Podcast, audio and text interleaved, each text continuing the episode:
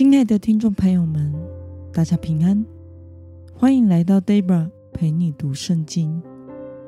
今天是二零二三年一月十八号，星期三。今天的你过得好吗？祝福您有个美好的一天。今天我所要分享的是我读经与灵修的心得。我所使用的灵修材料是。每日活水，今天的主题是不要从恩典中坠落了。今天的经文在加拉太书第五章二到十二节。我所使用的圣经版本是和合本修订版。那么，我们就先来读圣经喽。我保罗。告诉你们，你们若受割礼，基督就对你们无益了。我在指着凡受割礼的人，确实的说，他有义务遵行全部的律法。你们这要靠律法称义的，是与基督隔绝，从恩典中坠落了。至于我们，我们是靠着圣灵，凭着信心。等候所盼望的义，因为在基督耶稣里，受割礼不受割礼都没有功效，唯独使人发出仁爱的信心才有功效。你们向来跑得好，谁拦阻了你们，使你们不顺从真理呢？这样的劝导，不是出于那招你们的，一点面笑。能使全团都发起来。我在主里深信你们并不怀别样的心，但骚扰你们的，无论是谁，必须承受惩罚。弟兄们，我若仍旧传歌礼，为什么还受迫害呢？若是这样，十字架绊倒人的地方就没有了。恨不得那骚扰你们的人把自己阉割了。让我们来观察今天的经文内容。保罗对于那些试图靠着律法和割礼称义的信徒说：“如果要遵守律法，那就有义务要遵行全部的律法。”这是从基督的恩典中坠落了，反而与基督隔绝了。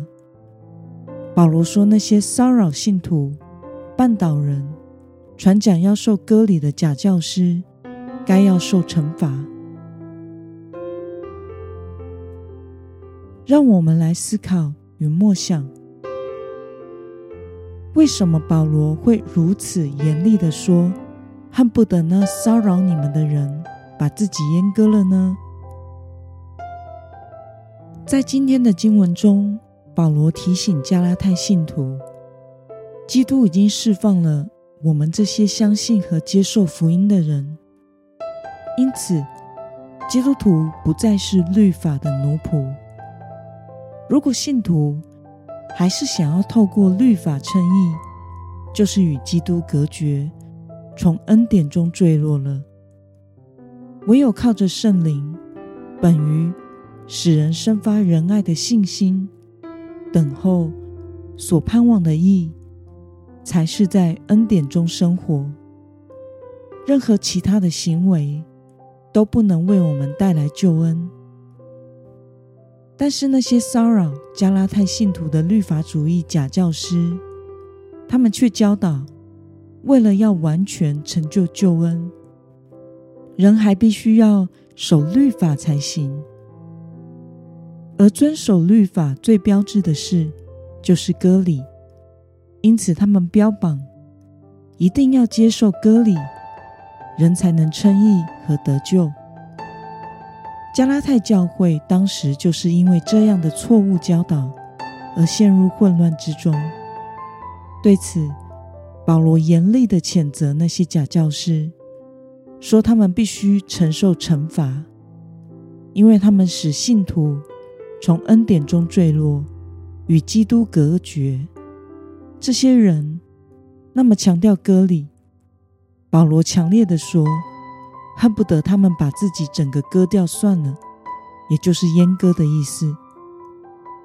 保罗之所以会说这么强烈指责的话，是生怕这些使人失去福音真理的假道理，再继续传播。如同今天经文第九节所说的，一点面笑。就能使全团都发起来。他决心要彻底的除灭这笑的传播。那么，看到保罗像抵挡面笑一般发起来的错误教导，为了福音真理绝不妥协的态度，你有什么样的感想呢？我想这是必须的，在教会中。只要与福音真理无关的事，我们都可以处境化的处理，不需要太过强烈的坚持。因为人以和为贵，教会也以合一为宝贵的。但若是与福音真理有关的事，我们就必须要坚持到底了，因为这关系到信徒的得救与否，以及他的一生。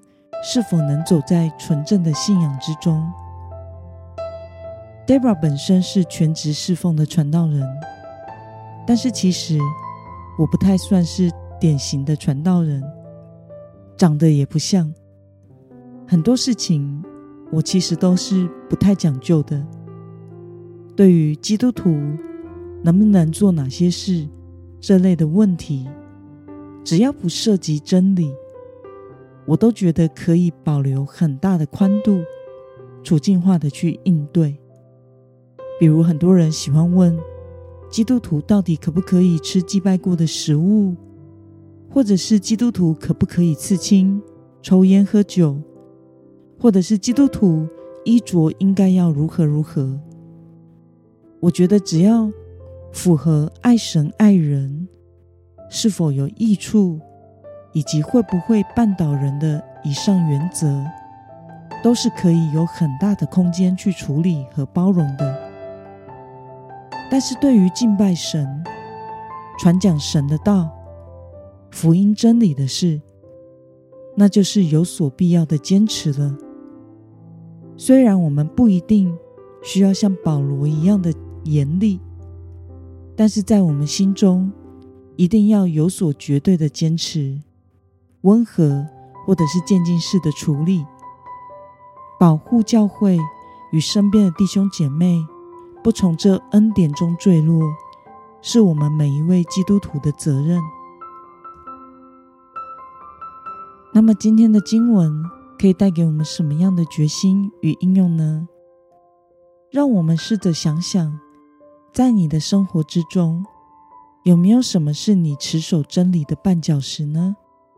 为了不要从恩典中坠落，今天的你决定要怎么做呢？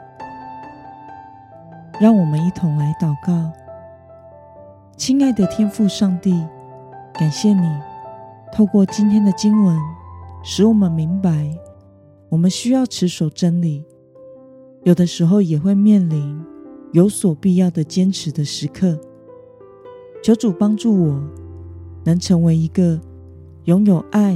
和宽大的心的人，但是在持守真理的事上绝不妥协，勇敢的捍卫福音真理的使命。奉耶稣基督得胜的名祷告，阿门。